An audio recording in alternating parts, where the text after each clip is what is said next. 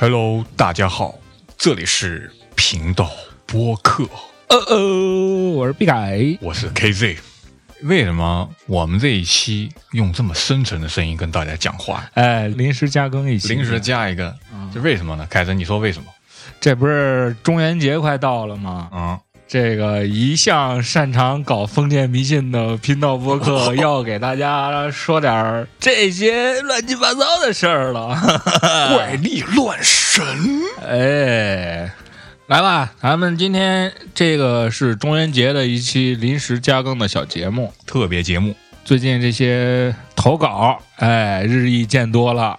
就喜欢听这玩意儿。哎，对，通过大家的这个留言也好，还有这个投过来的这些小故事，哎，我觉得大家是有点东西的。啊嗯今天正好借着这期节目跟大家一块儿聊聊这个事儿，好吧？你是聊观众朋友的故事是吗？我这儿有一个观众朋友的故事啊、我这个就是亲身经历，绝无作假，哦，玩的就是真实。玩的就是真实，那些虚头巴脑的东西，咱一看也都能看得出来，是吧？还是讲点实在的，也是应个景嘛，对不对？不是，我就想问一下，凯子你，就是这么多年，人家老人都说你这七月半不让出门，你有听过话吗？呃，七月半没出门儿 这个话，我确实是听过，但是你做了一？直就是没有做到，没做到。要不说你硬呢，我靠！要不说你要中就中一次大的，对不对？小的都缠不上你。是，确实是小事儿啊，也就是不足为奇，见怪不怪了。而且，尤其是什么，尤其是有这些个历史佐证，甚至一些新闻报道的，嗯，咱就可以真正的去聊一下了。对，哎，我不知道你你们小时候是什么样，反正我、我在桂林的时候，就是这节日的时候啊，嗯，满大街那晚上都是那烧火盆的，地上画一圈，哦，哇，然后烧那纸钱，我看着我都瘆得慌。也就是这几年不让烧了，就没这种氛围了。嗯，我小时候那七月半真的你都不敢出门，是是，我外婆那时候千叮咛万嘱咐说，小孩千万不能出门。有时候啊，从他们家，因为我小时候都在外公外婆家长大嘛，吃他们家饭，然后吃完饭回家的时候，路上我记得有一次看到那个烧纸钱的，那晚上啊，那时候没什么路灯，特别黑，就是那一处火光。路过的时候，嗯，就看一老太太蹲在那地上烧纸钱，嘴巴里面不停念不停念。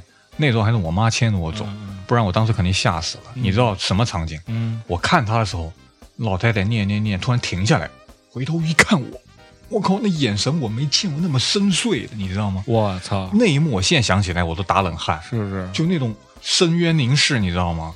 哎呀，还好他没对我说啥，说啥我当时我就跪了。那种眼神确实是挺可怕的。对啊，你没有遇到过？当时小时候就是像这种事儿，我遇到过，但是这个事儿并不在咱们这期的节目里边儿。这期节目里边儿也是应了你刚才说那句话，小时候的一个事儿嘛。这期就我先开始吧，好吧？啊啊，你说嗯，这是一个听众投稿，啊这个听众呢字里行间这个意思啊，应该是跟咱们岁数差不多大，哦，也是二十来岁，也是十七八九岁。哎，可以，哎，听众呢，他说他在上初中的时候，嗯经历过一件非常不可思议的事儿，而且这个事儿当时也上了他们当地的这个新闻，啊这事儿就比较大了。而且我通过他给我的一些关键的线索，我也是找到了一些当时的报道。啊，但是这个听众朋友们也不要私信去问了，因为这个个人隐私事儿，我就跟大家讲，对，讲这个故事，我就不跟大家具体说是哪个地方、哪个学校的事儿了。啊听众呢，他当时是上初中，是零七年的时候。嗯，这个听众呢，他当时是上初三，那跟咱差不多，马上上高一了嘛。嗯对，然后呢，有一天晚上就放学回家嘛。嗯放学回家，因为北方的这个天气啊，就是天黑的比较早。嗯咱这听众是个女孩儿，哦她说呢，就是当他们这个教室打了这个下课铃之后，大家就正常的收拾东西往外走，知道吧？啊有的走得快的呢，就在前面，她是属于那种比较走得慢的，她就走到了后边儿。哦，也就是因为他走在后边儿，嗯，没有给他找来更多的麻烦。哦，对，当时他跟我说的是什么呀？什么呀？就是打了下课铃之后，先走出去的三个女孩儿。嗯，嗯这三个女孩儿平时的关系是非常好的，嗯因为初中生嘛，大家也都知道，大家喜欢手拉手或者干嘛的，一块儿走着路往下走。他们当时的教室是在三楼，嗯他们肯定要走楼梯下去嘛。嗯他是走得慢的，他属于是走到第二梯队的，嗯嗯他就眼睁睁看着走在前面那三个女孩儿，到了那个楼梯那儿一拐角就过去了。过去之后呢，他就跟着往前走。他走过去一拐角，他就看到这三个女孩儿站到那儿了。嗯哎，他一想，他干嘛就突然站那儿了？不应该接着往下走吗？就停到了二楼半的那个位置。嗯他这个时候侧身一看，前面三个女生的前方嗯，有一个蹲在地上背对着他们的一个长头发的，应该是个女孩儿，当时是。嗯，他就看什么情况呀？因为初中嘛，大家也都知道，都穿着校服呢。对啊，蹲在地上这个人呢，没穿校服，就是一个普通的衣服，嗯而且这衣服的这个款式是那种很普通、很普通，啊甚至有点朴素的那种感觉。哦，他就停在那儿看了嘛。你想，楼道也没多宽，嗯这仨女孩一停，也就基本上挡住这个后边的同学下去的这个脚步了，对吧？对，他是看，哎，这怎么停下来了？他也就跟着停下脚步了。嗯然后就看这三个女孩的其中一个女孩就走过去拍前面蹲在地上背对着他们的那个人，嚯，说：“哎，你你怎么了？你在这儿干嘛呢？”他就听着有人在那儿抽泣的哭声，哭声，就是那种抽抽泣泣的那种哭，嗯嗯。也不是那种哇哇大哭啊，然后哼哼唧唧那种哭。嗯。这三个女孩的其中一个女孩去拍他的时候，蹲在地上那个人呢就没理他。嗯。然后第一个女孩呢就扭头看了一下跟他们一块儿结伴的那俩女孩，哦意思就是说你们来再帮着一块儿问问什么情况。嗯。就又过去了一个，说你怎么了，同学什么的之类的，嗯过去一拍肩膀。那女孩说，当时这个画面我他妈记一辈子。嗯，扭过来一个人，没有五官，我操，没有五官，长头发，我操就是，扭过来一个大白脸。然后这他妈一看就疯了，这几个女孩，对啊，这仨女孩就是因为当时有一个站在楼梯上的一个女孩，嗯嗯在二楼半的那个位置呢，有俩女孩，这个时候不是吗？嗯，其中这俩女孩一看是这个情况，她就紧接着扭头就往回跑。对，站在楼梯上这个女孩呢，当时一下就吓得就坐在楼梯上了，我操，那肯定的呀，直接就炸了锅了。就前面的同学，嗯，然后也是传传传传到他们后边的同学，有鬼啊什么的，就说这些话，你知道吗？因为他们老师还要收拾给大家讲课的这个东西啊、嗯教材啊什么之类的，嗯还没走呢。老师就看着前面有动静，噼里啪啦就哇就跑过来了，说怎么了怎么了？这个时候呢，老师到了这儿之后，那个女孩又扭过去了。嗯老师说：“你们这是不是学习压力太大了？马上上高中了什么之类的。对老师说：“哎，瞎说八道什么呀？这不挺正常的一孩子吗？就是没穿校服而已。嗯嗯老师就去过去拍那个小同学去了，啊说：“哎，小同学，你怎么了？”这个时候，小同学脸没有完全扭过来，因为嗯老师是站在他的侧面嘛。嗯这个同时候，根据后来胆儿大的同学说，蹲在地上那个人就嗯半扭着脸就看着那个老师。这时候老师他妈的慌了，老师一看这情况也赶紧往回跑，你知道吗？嗯然后这不是都跑回来了吗？等于是二楼半到三楼的那个位置都没有人了，嗯就是他们那个教室楼下就是他们那个学校的入口的保安室。嗯那个老师呢就叫那个保安说：“师傅，师傅，你上来一下什么的，我不知道这是什么东西，挺害怕的。”然后那师傅看着三楼就是吵吵嚷嚷的嘛，说：“那行，你等一下啊。”师傅就上来了。师傅上来以后，同学都看着他从下边儿嘚嘚嘚嘚走走到楼梯那儿，然后上一楼、一楼半、二楼、二楼半。嗯走到二楼半的时候，这个时候有胆儿大的同学就去看了。嗯这个时候二楼半是什么人都没有的。嗯然后呢，走到二楼半的时候，这个保安师傅也没有在这儿感觉到什么异样，嗯，就感觉他是要直接去三楼，而不是说要去二楼半，嗯。就很自然的就走过了二楼半的那个位置，上到了三楼。嗯，到了三楼之后，牛逼的事儿来了，咋的了？因为当时零几年嘛，那个学校的设施还都不是那种特别好，对，那个栏杆儿什么的还都不是那种特别高的那种。对。就是那种不锈钢或者是铁打的那种栏杆、护网什么之类的。对，那师傅直接就翻过那护网，从三楼跳下去了。死了吗？你听我说哈，嗯，跳下去之后，就学校的领导啊什么的，这时候也都知道了，对，打幺二零，嗯。打了幺幺零，都来了，能到的执法部门吧，嗯。都他妈来了。嗯。说这个什么情况啊？怎么上着学还有人跳楼了呢？而且跳楼的不是学生，是保安，你知道吗？嗯咱不是说别的，就是说你这保安应该保护这个学校的一方安宁嘛，对吧？对啊，你怎么突然跳了楼了，是吧？就赶紧先把这个保安这师傅啊，就先往医院送。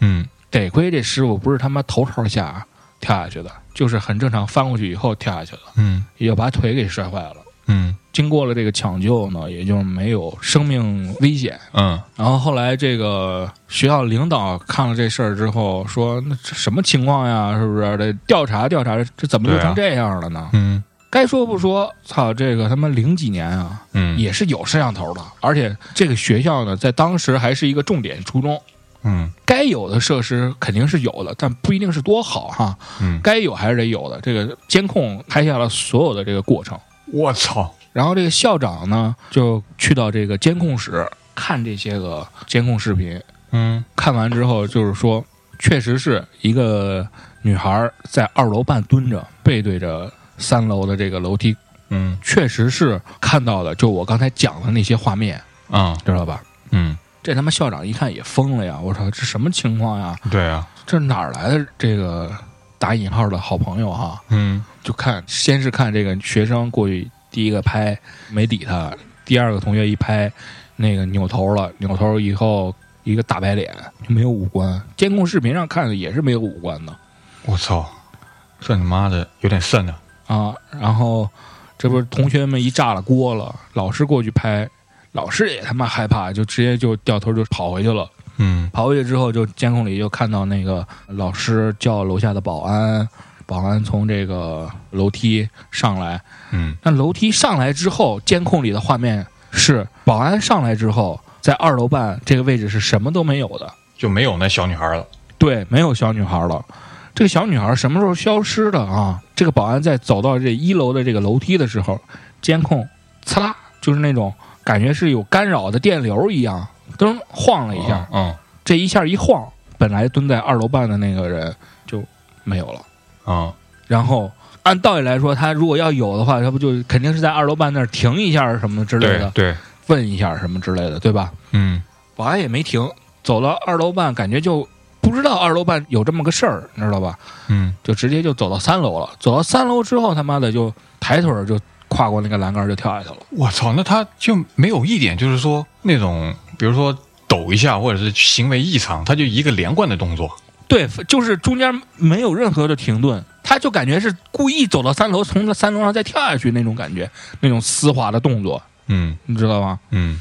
然后这事儿不就是送医院去了吗？先把那师傅、这个学校的领导啊，还有这个老师啊，就问最早看到的那个，包括给咱们投稿的这个听众啊。这几个人，当时他们应该是有六七个人嘛，就问嗯，他们嗯这个情况，他们说的都完全一样，对包括他们领导问完以后，紧接着就是查问，啊问完以后，同学之间自己去讨论这个事儿的时候，嗯大家说的都是一样的。嗯就肯定是都没有看错。你要说看错，肯定有一个人、两个人看错，那是有可能的，对吧？对啊那么多人，七八个人都看到了，而且监控记录还显示了，那这个时候你就没法解释了，对吗？对啊，你这太诡异了，对你诡异吧，然后这个事儿暂时就没什么进展。嗯你记不记得还有个那个保安大叔嘛？对啊，那他怎么说呢？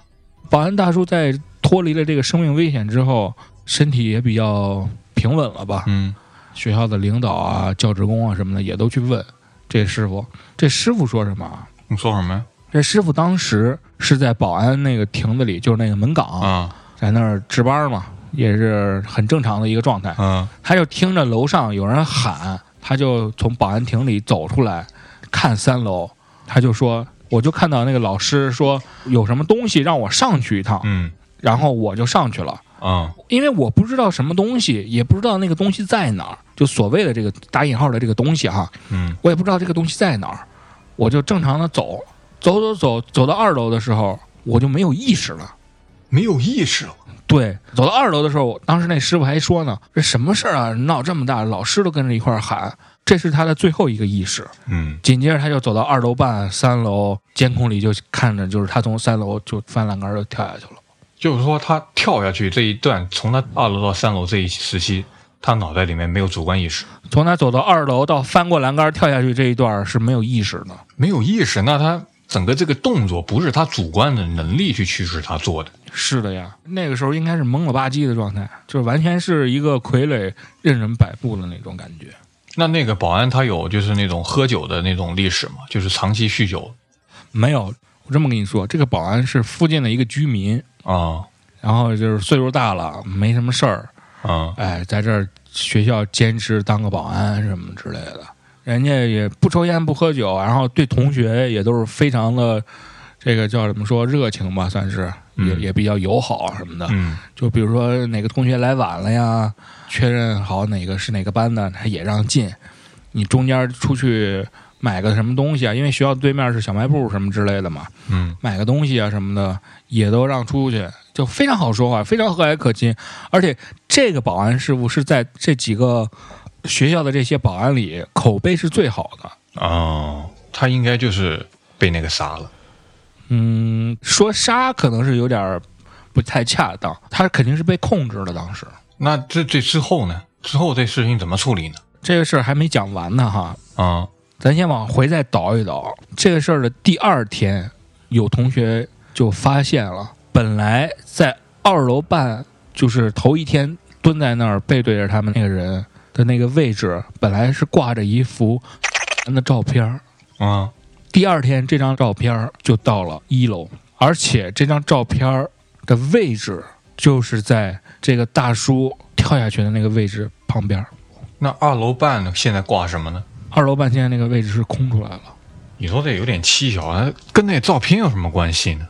对，而且这本来就是两个时代的人，就是也好，或者是这个看当时的那个穿着打扮的那个所谓蹲在地上那个人也好，嗯，他完全就是两个时代的人，完全没有联系。对啊。然后呢？而且这个学校不光有初中，还有高中，啊、只不过就是高中是在稍微远一点的那个、教学楼那个、那个校区，不是不是教学楼，校区。哦，初中部跟高中部是没在一起，分开的对，分开的。哦，哎，这个事儿就这么着就过了嘛。嗯过了之后，没多长时间就该中考了。这三个女孩呢，由于各种原因，最终是没有参加他们那一届的中考。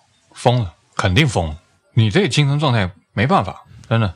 嗯，这故事还没完呢啊！嗯这故事还没完呢。嗯，我当时听到这儿的时候，我他妈当时就有点发怵了。一个是发怵，再一个就是我真的怀疑这个事儿到底是不是真的，你知道吗？对，就当我去这个网上搜了一些相关资料的时候，我发现这个事儿确实是发生过。嗯，因为根据那他报道怎么说的呢？报道当时是这么说的，报道就是说学习压力过大，导致跟这个这个保安发生冲突，然后学生把保安气的跳楼了，你这根本站不住脚。站不住脚，这根本站不住脚。然后你别忘了哈，他们这几个同学虽然说不是很要好的同学关系，但是他们还是同学呀，对吗？互相之间肯定是要聊一些聊一些这个事儿的。对啊，他们这三个女孩是没有参加那一届的中考，但是你别忘了，嗯这个学校是有高中部的，这三个女孩就被学校安排到了这个中学的高中部，就正常就去上了。嗯，按道理来说，你没参加中考，你肯定是没法上这个学校的，而且这个学校是他们当地非常好的一个重点中学。对啊，上了这个高中之后，这三个女孩就不在一个班了。嗯很分散的在别的班，而且也有了一些同学，嗯本来在原来在初中部的同学，也都考上了这个学校的高中，嗯然后也有跟他们同班的同学，嗯，就感觉这三个女孩经历过那件事之后，在高中的那三年，完全就变了一个人。你经历过这事儿，你也会变。嗯，而且是那个时期，心智还不太成熟的时候，这多大的打击啊！不就说嘛，这给咱投稿的这个同学呢，他高中就去别的学校上了，因为都在一个城市嘛。有的同学可能跟他们考到一个班了，或者是怎么干嘛的，人家关系非常好，他们就聊天儿聊到这儿了，说这三个女孩儿到最终参加高考的时候，也是学校给安排的，上了一所非常好的一个本科大学吧。我操，你这说没什么，嗯根本就不信嗯，这么多操作。而且这个事儿哈，他当时跟我说的时候，我是有点儿，我操！我说这事儿有这么邪乎吗？什么之类的，对啊，对啊，我就去问，因为我也有朋友在那个城市生活或者是干嘛的，对吧？嗯嗯，我就问你们听没听说过这个事儿？我操，你还知道这事儿呢？这事儿在我们这边他妈的都他妈传疯了。我操，但是该说不说，我问到的这个人，他的父亲是他那三个女孩其中一个的心理医生。哎，我操，从他那儿得知了，说是这三个女孩经历了这件事儿之后，说的是啊，嗯。这个女孩当时哈零几年，学校每个人给了他们二十万，封口费，咱不说是封口费也好，或者安抚费用也好，就是这个钱，嗯，而且高中和大学都是学校安排的。那后面那三个女孩上了大学以后，她能够正常的工作吗？这三个女孩到高中也都是是正常人，只不过跟原来的脾气秉性就完全不一样了。哇操，你这想起来真他妈后怕。你这个东西看了能活下来就已经是非常不容易了，是对不对？你我敢说，他头三个月每天肯定是做噩梦惊醒。百分之百的，百分之百的。凯你妈看心理医生，直接找个他妈的道观就出家了吧？我还有个问题，就是因为你作为有过类似经历的人，就是那保安经历的那那那些事情，就一瞬间脑袋里面没有意识。嗯，但你经历的时候也是这样吗？对我，我当时也没有什么意识，所以说他当时说这个没有意识这个时候，我特别能 get 到他那个点。我跟勾哥一直以为是因为你喝酒喝大了，所以没有意思。首先，喝酒是一方面，但是你也知道我的酒量是什么样，我不至于说是，对，虽然说喝的多点儿，但是不至于说是失去理智。我当时那种是完全失去理智了，你懂我意思吧？就你打完以后，然后你的意识才恢复了，是这样吗？对我打完以后，我我说我操，怎么弄成这样了？是是你干的事吗？对不对？对你就根本没觉得这是你该干的事。我平时操，我是一个多么 peace love 的人啊！对啊，我们想也是，你喝的再醉，你也不可能做这么操蛋的事儿。对啊，你也见过我喝醉是什么样儿？我喝醉就是跟大家腻着，特别快乐。对我特别快乐。所以我想着，因为你作为一个有共同经历的人，这件事情由你来说，我觉得是再合适不过，嗯嗯。因为你有感同身受，你有过。后来这个事儿啊，这个学校就改了名字了。你说能不改吗？这么大的事儿，这个学校原来叫某某某中学，后来就改成了用数字代表了多少多少中，多少多少中。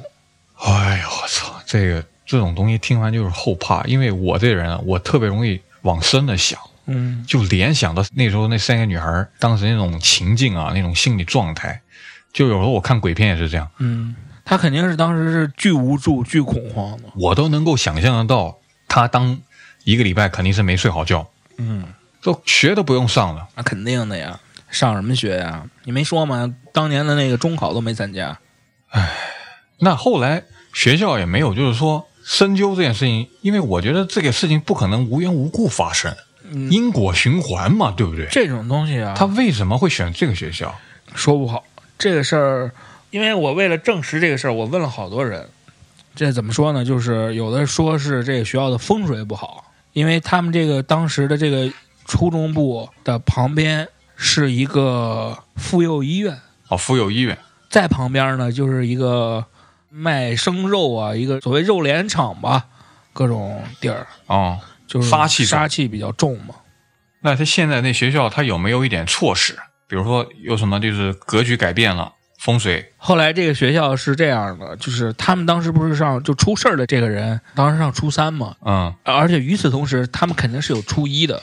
等他们那一届的初一、再上到初三毕业了之后，这个学校就关了，这学校现在就没有了。对，就没有初中部了，现在只保留了高中校区、高中部。那他这个初中部的干嘛呢？就荒废了。对，荒废了。现在我听说是头两年改成了一个什么驾校，还是一个什么东西？驾校不危险吗？回头把教练给撞死。你说这事儿啊？而且这个当时他们初一的同学，因为升到初二之后，他们要换教室嘛，对吧？对，就没再往原来初三的那个教室去换，那换哪呢？就原地，因为没有新的同学再进来了嘛。哦，不换。对，那波学生等于是在那个教室待了三年，后来也是出了事儿之后，那个三楼在二楼半的那个位置加一道那个铁门，就是不让你跳呗。对，不让过去了。对，我操，那也没有说请人来做法这件事情。你看，很多那种发生过问题的那种大厦，都会请这种先生来做法，在学校也没有这样的问题。咱就这么说哈，你大厦找人来做法，人家是做生意，是为了挣钱，对吗？嗯这学校首先是公家的，嗯，公家肯定不会说是为了这件事儿来另外再花钱承认这件事情。对，来承认这件事儿，就会或者怎么着怎么着，而且毕竟人家公家的活儿嘛，有仕途这一块儿的事儿，这咱就不过多的再去分析他们了。我操，这没话说。这真的，哎呀，这还好郭哥不在，不然嗯郭哥立马就是买买火车票就去了，拿着那小摄像机，对不对？嗯我操！话又说回来啊，嗯有些东西真的是不能不信。我前几天看了一部电影，嗯林家栋演的，叫做《命案》，它里面就就是讲他是一个风水术士，你看了吗？没有没看，讲什么的呀？他就是用自己毕生所学的这种术法，嗯跟老天嗯作对改命，就是你不论怎么改命，老天永远就胜你一筹。那肯定的，天王老子能让你压过去啊，对吗？对你改了这个，然后他就会制造别的东西。嗯嗯嗯这个事情哈、这个命运的抗争，我问过我一个做道士的朋友，香港人，哦，之前我出事儿的时候，你是不是还找那个人帮我看来着？对，帮你看过，他说你确实他妈有逼问题，有你这个就是嗯。他看了咱们那视频，嗯嗯。当时看了一半，就是进那个楼道口的时候嘛，嗯。看海报那一块嘛，对不对？嗯嗯嗯。他就说你们几个人想死就找别的地方去，他就这么说，他就不看了。哦，我给他看了，就是当时你那视频嘛，他说你的兄弟就是能活下来嗯，就已经不错了。还是命大，他当时跟我说，就是帮我们算命啊，嗯嗯。把八字给了，他说我帮你们算命，就是给你们图个乐趣，因为我算了，你去避开了，老天就会找别的办法让你去经历这个东西，就说他帮你把路给避开了，嗯。你就会遇到一个新的分岔路，嗯。你还是会遇到那个问题。嗯。啊，当然我不知道是不是有那种真的厉害的人啊，嗯。能够就是彻底的避开。那我我不知道，我们也不排除，对不对？是是。高人肯定是有高人在嘛。嗯但他跟我说的事情跟林家栋那个电影演的一模一样，是吧？就讲的一模一样。什么事儿啊？改命太难了，哎，那你说说吧，搞这期节目是不是就去问了你的某一任前女友？这是我来美国第一任前女友，不是某一任，这这要划重点。哦，哈尔滨人，哦我跟你说哈，哈尔滨咱我开头就说，就刚才就说了，嗯，任何事情发生必然是有因果循环的。怎么说呢？你不可能一件事情突然这么发生，就像你刚才说那三个小女孩，也许我们是不了解，也许在她的前世，嗯，她可能注定就是发生过啥，或者前世的前世，嗯嗯肯定是有过什么事情，然后到了今世，她就那个啥了。我那个做道士朋友跟我说，就是但行好事，莫问前程。程。真的，做人一定要问心无愧，嗯你不能够去做那种事情，因为因果循环有报应。那你说说吧，你这报应是怎么回事儿？就就那啥来一句啊，就是德刚老师嗯说的一句话，就是“三岁孩童染黄泉，七旬老翁门前站，哎呦，不是时候未来到，因果循环必遭报。我的妈呀，你这背的够熟的，看来这事儿对你冲击还是挺大的。”对我影响非常大。嗯嗯就是我之前我认识我这个女朋友的时候，嗯，我也是喜欢这种怪力乱神这种这方面的这种事情的时候，神秘学。对，完了以后呢，他就跟我说了一下，有些事情啊，你还是就是说少去参与的好。就比如说他姥姥的一件事情。他是嗯哈尔滨人，嗯嗯，然后呢，他姥姥呢就是铁岭人，农村人，你知道吗？土生土长的东北农村。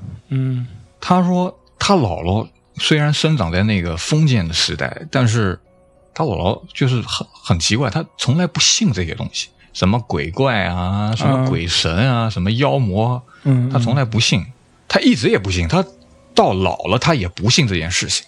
嗯但是他跟我们讲这件事情，就是这是他小时候啊，跟他爸上山采药。你知道东北人他们就是会上山采那种山货，然后拿到那个县城里去卖嘛。是然后这有一年就是他们上山的时候，不是去采药，这一次不是去采药，嗯那个时候他是去跟他爸去上山打猎，嗯因为冬天嘛，冬天已经没有什么药材了。然后呢，但是那个时候你也知道，没有什么物资，资源匮乏，东北下雪就基本上没什么东西了。完了以后你就去得去猎山货。他跟他爸就是上山的时候，他爸是老猎人，山路不可能会迷路，对不对？山里长大的肯定是的，是这样的。对，就像你从你们工作单位回家就一条路，你再怎么走，你也不可能会迷路，对不对？而且你还别说，现在还真是我们公司，操、到我家真的就是一条直路，一直走就到了。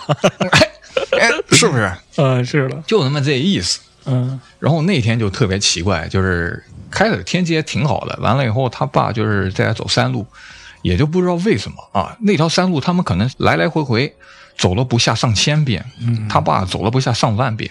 那天就很奇怪，他爸就不知道绕绕绕绕了一个就是没有去过的一个区域。哦，就据他爸回忆说，可能是那天雪太大了，嗯可能就是几个路标没记清楚。嗯嗯但是他说他爸就是闭着眼睛也能够从那个 A 走回 B，从 B 走到 A，就很熟了，就是这么熟很，熟了。就不用看路标。嗯，对，完了以后那天就很奇怪，他们打猎追一个狍子，追一个狍狍子就是那个、哦我知道，就是那种，嗯，就有点，其实看上去有点像那种，嗯，浣熊的那个感觉不不不，狍子是鹿，狍子是鹿，啊。狍子是鹿科的。哦哦哦，那我记错了。，对，据他说是个小型的鹿，我也没去过东北，我也不知道。嗯去追狍子，追着追追就误闯了一个林子里。嗯他们在林子里就是本来想蹲守的时候，因为猎人走路都很小声，然后嗯，就是从远处就听见嗯嗯嗯嗯嗯这种声音，嗯就像小女孩婴孩的哭泣、哦，啜泣声，哦就是那种啜泣声啊，那种声音。然后他他爸就胆子大嘛，嗯跟着跟着跟着声音走，走过去，发现那个那个树底下有一只狐狸，有一只狐狸受伤了，然后动不了了，嗯嗯，不是白狐，是红色的狐狸，红色的狐狸，对，红色的狐狸。然后他爸就是猎人，身上总会带一些食物嘛，对不对？嗯嗯然后就是想去喂那个狐狸嘛。开始那狐狸非常警觉，还对他呲牙。嗯，然后他爸把那个面干还是面饼就给他吃的时候，嗯那个狐狸就没有那么警觉了，嗯嗯，而且那狐狸三两下就把那饼全吃完了。哎呦，我女朋友她爸当时就觉得这狐狸肯定是饿了，因为冬天没有东西可以吃嘛，嗯对不对？嗯他肯定是饿着了。嗯后来他爸就说，要不然咱就把这个狐狸咔嚓掉，上集市得卖钱嘛，对不对？嗯嗯因为当时家境也不行。嗯后来也就是前女友她奶奶就说，还是不要杀生，那么可怜，而且狐狸什么的都有灵性，咱就把那个身上所有的干粮就留下，就给他就行了，是是是，对不对？是。完了以后，他就把所有的干粮留下来嗯。给这狐狸了。嗯嗯。那个时候，那干粮应该是够他们父女俩能够，因为你冬天出去肯定是要带够几天的食物，对，打猎嘛，然后他就把所有的食物对放在外面给那狐狸了，然后他们就走了。嗯。啊。从此以后，这事情就是结束了啊，啊。没有任何异常，嗯。直到二三十年、三四十年，他奶奶没有任何问题，在他八十岁的时候，嗯。准备就是给他庆生的时候，就是突然之间没有任何预预兆，他奶奶就倒地了，就可能就刚好就上厕所那期间，整个砰哦哦，就倒了，然后就送到医院去啊，那医生也查不出什么问题啊，是啊，对不对？嗯那当时那个人就昏迷了，一查心跳什么全都正常，然后医生就说可能你这个老人就到这个时候可能就该走了，该走了。啊。你知道吗？啊。那时候因为县医院嘛，没什么先进的东西，完了以后就不然就让家属回家准备后事吧，嗯。你就别弄啥了。当时也是没有什么就是良好的那种救护条件，不然如果去市医院大点的那种市医院，可能可以。这是那个你那个女朋友小时候的事儿是吧？对她小时候是，她大概十几岁的时候是，哦，十几岁也就两零几年的时候是吧？对，但是她姥姥一直在铁岭的东北农村，嗯嗯嗯，没有去过城市。她是后来去的哈尔滨，哦，明白明白。完了以后就让他们回去准备后事了嘛。嗯然后呢，就是开始已经是定这什么兽医啊，通知那种亲属啊。来奔丧，但他姥姥还是在医院里面，就挂着嘛，就挂着你的氧气嘛，就挂着嘛，对不对？嗯，然后呢，医院说，要不然你这个就这样吧，就是直接拔了的意思是这样，跟家属说，因为你抢救也要钱，对不对？我不知道你有没有这种，就是这种经历，就是人呐、在死的时候，濒临死亡的时候，他身上会发出一种味道，这我不知道，但是是是我前女友跟我讲的。嗯。当时啊，他爸就已经在他奶奶那个病床前闻到这种味道了，当时就已经觉得这人应该不行。了。嗯嗯。就好死不死，当天凌晨三点钟的时候，嗯，他奶奶那个心跳突然就恢复正常了，我操。啊，你知道吗？然后就叫医生啊，然后医生就赶快过来看，就抢救啊，嗯。然后抢救抢救，这人就救回来了，救回来了，救回来了。当时已经下病危通知书了，就说你这个人该准备后事儿了，随时就会没有。啊，对，当时那医生也觉得很奇怪啊，这回光返照了呀，这是。更奇怪的是，大家都以为回光返照，嗯。然后就问他，他他奶奶就是说您想吃点什么东西，就给你买什么东西，嗯嗯。然后他就说要吃什么什么什么东西，然后他就吃，胃口特别好。哦，当时大家就觉得这应该是老人最后一层了，就是大家所有家属都来了，嗯而谁知道？那晚上睡着，第二天嗯。下地走路，下地走路，对，我操，完了以后，医生大家都都觉得这这什么问题啊？这不可能啊，对不对？你当时你人就应该走了呀。啊我说就观察了一个礼拜，说哦没问题了。那时候他已经八二了，就让那个老太太就说哦，那可能是有点什么别的事情，咱不知道，就就是可能有法解释不可抗力的因素，嗯嗯嗯，明白，没法解释，就让老太太出院了。一个礼拜以后就出院了。嗯那路上嘛，接老太太回去的时候，嗯，就开始在医院里头不好问嘛，因为太多人了。嗯嗯回家路上的时候，我前女友她爸就问了老太太，就说：“妈，你你这个有点奇怪，咱大家都以为你的快不行了，然后后事都给你办了，你这个嗯，到底是什怎么怎么个意思？怎么回事儿啊？”他奶奶就说：“我也不知道，我就是感觉我又回到了我小时候，我跟我爸嗯走在一条雪路上，那个林子里，我又梦见我跟我爸去打猎，我们在追什么东西，没追到。”嗯嗯，然后我们就一直往那个林子里走，然后突然我看到一只大黑熊想要扑我，想要把我给吃了。嗯然后这时候我叫我爸，嗯我爸没理我。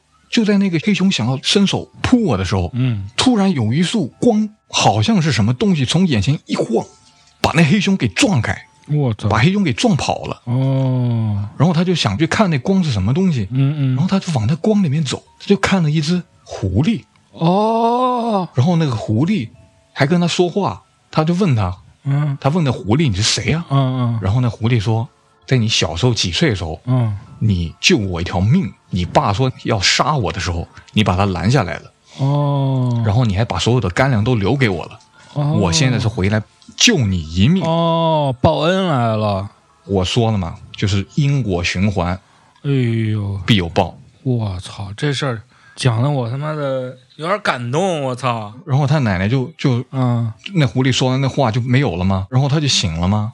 然后醒了以后，他们家从来不信这东西的啊。回到家以后，老太太就直接请先生来嗯，开坛嗯做法，把这事情跟他讲。从此以后，他们家开始拜狐仙。然后我跟你说，那老太太又活到九十，狐仙续命。操，这事儿真的听得我有点害怕，还有点小感动，真的。对不对？他奶奶啊，从此以后就是不吃荤了，性情大变，哎呦，因为你这个改变了，是是，对不对？嗯嗯嗯，对，这确实是没法解释的。从那以后我，我其实就是特别信。等会儿，等会儿，等会儿，我外卖来了，稍等一下。嗯，接着说。从那以后啊，也不是从那以后，就我从小我就经历过很多这件事情，但是从那以后我就深信不疑了。嗯嗯，我就觉得这个东西吧，是咱也没官方解释。但你说它没有吧？它不可能没有，这么多年来都存在这文化里面，不可能没有。但你说有吧？你也说不清楚它是什么东西。对这个东西，反正就是总结一下吧，就是说你还是要保持一颗敬畏的心。没错。同时呢，也就是多做好事儿，少做一些不该干的事儿，也不要做一些伤害别人的事儿。对，得饶人处且饶人，然后有啥能帮的你就帮一帮，积点阴德。那行吧，那这期中元节临时更新的这期小节目，希望大家能够喜欢，好吧？也希望大家有什么更多奇闻异事啊什么的，给我们投投稿，投稿邮箱呢，在我们的这个简介里应该也都有。好吧，那今天这先到这儿。好，先到这儿。我是 KZ，我是 B 开，波波波的妈的发个拜拜，拜拜。